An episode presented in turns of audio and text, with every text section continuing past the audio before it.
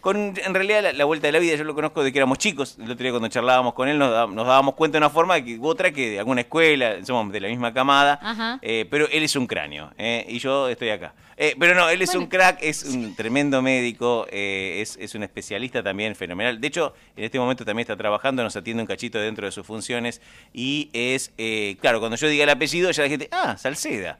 El negro, el negro, el negro es el histórico, el papá de Juan. Ah, y Juan forma parte ahora de la lista de candidatos a concejales que encabeza eh, Mario Sivalieri por el lunguismo, por plantearlo de una forma más clara. ¿no? Eh, y le vamos a dar la bienvenida porque es un hombre que viene de la ciencia, un, especialista eh, y sabe mucho, es un gran profesional, tiene mucha chapa también. Pero bueno, entiendo que le, picó el bichito de lo público desde otro lado, ¿no? porque de alguna forma la salud siempre es, es pública y, le picó el bichito de, bueno, decir, bueno, a ver, ¿por qué no mi oportunidad, mi tiempo? Juan Salceda, bienvenido a Radio Tandil. Rodrigo te saluda, ¿cómo estás? Buen día.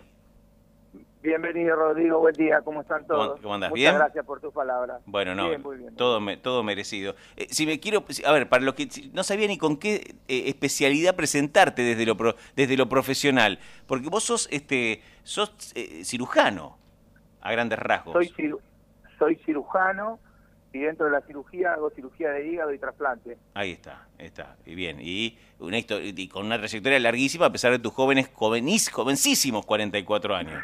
Digo yo, porque somos la misma camada. jóvenes, por eso. y tenemos la misma camada, 44. 44, 45, ponele en, unos, algunos meses, ponele, ponele. Está poquito. Está poquito. Juan, eh, sabemos de tu pertenencia partidaria de toda la vida, eh, también sabemos de, digamos, del peso de tu apellido en nuestra comunidad y... Y te pregunto por qué te picó el bichito este de decir, bueno, está bien, hay una posibilidad, me propongo, te propusieron, ¿cómo fue? Mira, em, es, es una cosa que se va dando y a mí me, tocó tener un feedback de, la gente que está cerca tuyo. Yo Me propusieron, eh, yo lo tomé como sorpresa y en realidad cuando uno habla con la gente que tiene cerca, con los amigos, con la familia, con mi esposa, todos me decían, es obvio, siempre estuviste ahí como dando vueltas. Claro. Lo que pasa es que uno se mete por ahí en cosas que son muy individuales, si bien la medicina es algo muy hacia afuera de lo que uno hace, pero en potenciar su carrera en forma individual y en ir haciendo siempre un objetivo atrás del otro. Y me pareció que, bueno, que había llegado el momento. La verdad que estoy recontra agradecido y entusiasmado. Después siempre con una cuotita de incertidumbre porque uno sale de esa, de esa zona de confort que, que es lo que sabe hacer para empezar a una etapa nueva. Así que bueno, ahí estamos. Está bien. Eh, en este sentido, uno piensa que cuando hay un profesional de cualquier, de cualquier rama que llega al Consejo Deliberante, eh, entiende que se va a sentir cómodo hablando, proponiendo, generando, eh, desde su, de su área. ¿Vos te ves de alguna forma en el área de, digamos, en el área de salud del Consejo Deliberante? Ese sería por ahí tu caballito fuerte. Digo, por ahí te ves más en eso que, no sé, que, en otras cuestiones, que en la economía, suponete, o en legales, por decirte algo. Sí, sí, sí.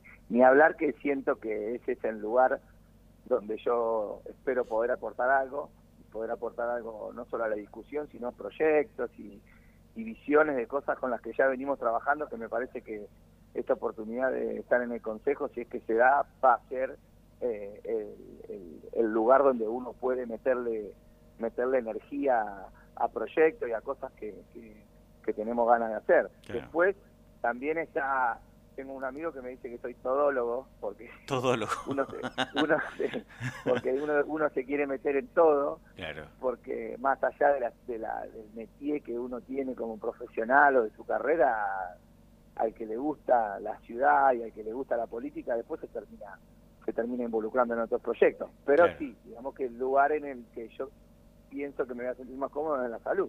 Bueno, eh, digo que no es fácil tampoco, eh, ¿por qué te, te llevé a este lugar? Porque eh, vos sabés mucho de salud pública y privada, pero también es cierto que estás en una, en una ciudad que está gobernada hace muchos años por un intendente que también es un hombre de la salud y que justo estamos en un contexto de pandemia donde lo que está en jaque es la salud. ¿qué, ¿qué, le quieres proponer nuevo? ¿Qué, ¿Qué, se te ocurre como primera, no te digo como primera idea o sí como primer proyecto, pero sí donde te parece que tenemos todavía algunas patas flacas dentro del sistema de salud? Sin que sea una crítica destructiva, al contrario, pensando en proyectos para mejorar, ¿no? ¿No? al contrario. Mira, está buena la, pregunta, cómo lo planteas, Rodrigo, porque en salud siempre hay cosas para hacer.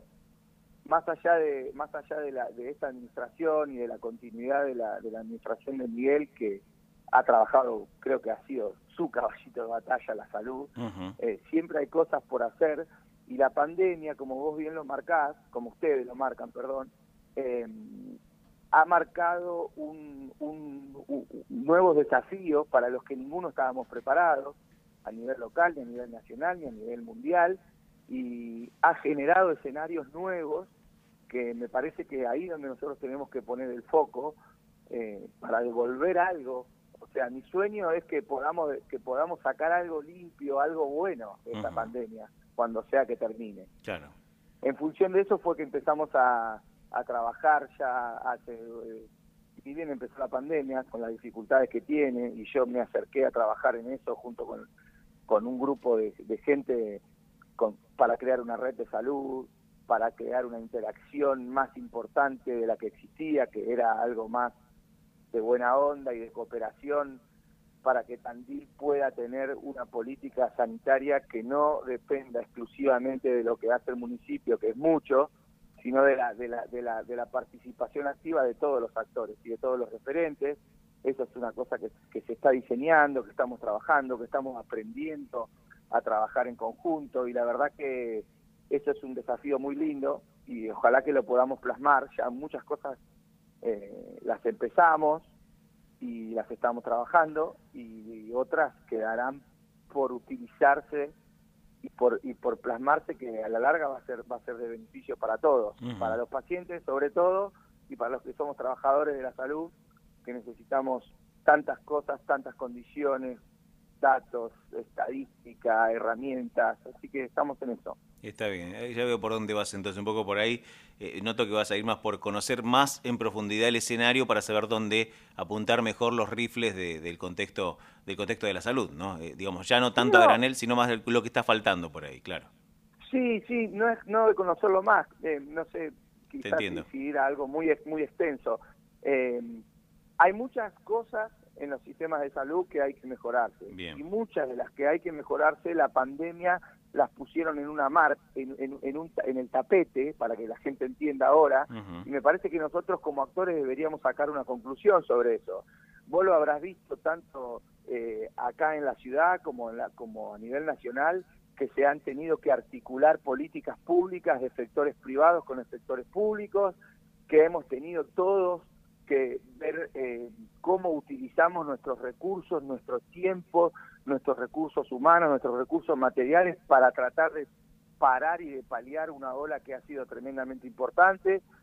Bueno, esas cosas, más herramientas digitales, más el manejo de la información en masa, más el manejo de los espacios públicos, todas estas cosas son desafíos que el COVID vino como a catalizarlo la pandemia, ¿no? Cosas que por ahí nos hubieran costado hacer este clic en la modernidad eh, nos pusieron de golpe esa necesidad de maduración y sobre todo algo que, que, a mí me, me, entusiasma mucho es generar espacios donde que sean más plurales y donde todos podamos trabajar para que las cosas salgan mejor y que no dependan de una sola persona o de un solo organismo. Claro, está muy bien. Así que para ahí para ahí es algo en lo que tenemos que trabajar, entre muchísimas otras cosas, ¿no, Rodrigo? Bien, bueno, la última. La salud. Claro, sí. totalmente. ¿no? La última para no quitarte más tiempo, sé que estás ocupado, pero te aprovecho y te retiro. Tienen que resolver una interna, se ven con chances de, de, mandar, de lograr la lista entera, que pase el filtro de las PASO.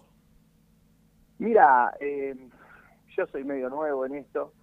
Eh, lo que sí te puedo decir es que más allá de lo que de lo que suceda en la interna, creo que todos nos vamos a enriquecer cualquier partido político que entra a una interna eh, es una competencia sana para lograr tener la lista más competitiva.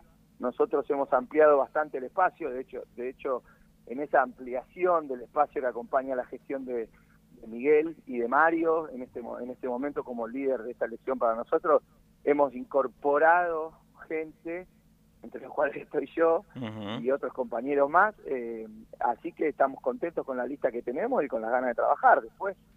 Eh, después de una campaña que va a ser rara, obviamente, porque va a estar marcada por la pandemia y mucho por la virtualidad, vamos a tratar de, de, trabajar para para lograr las, las, ganas y los proyectos que tenemos en el tintero. Lo que salga de la interna pensamos que nos va a enriquecer a todos. Muy bien, ahí está.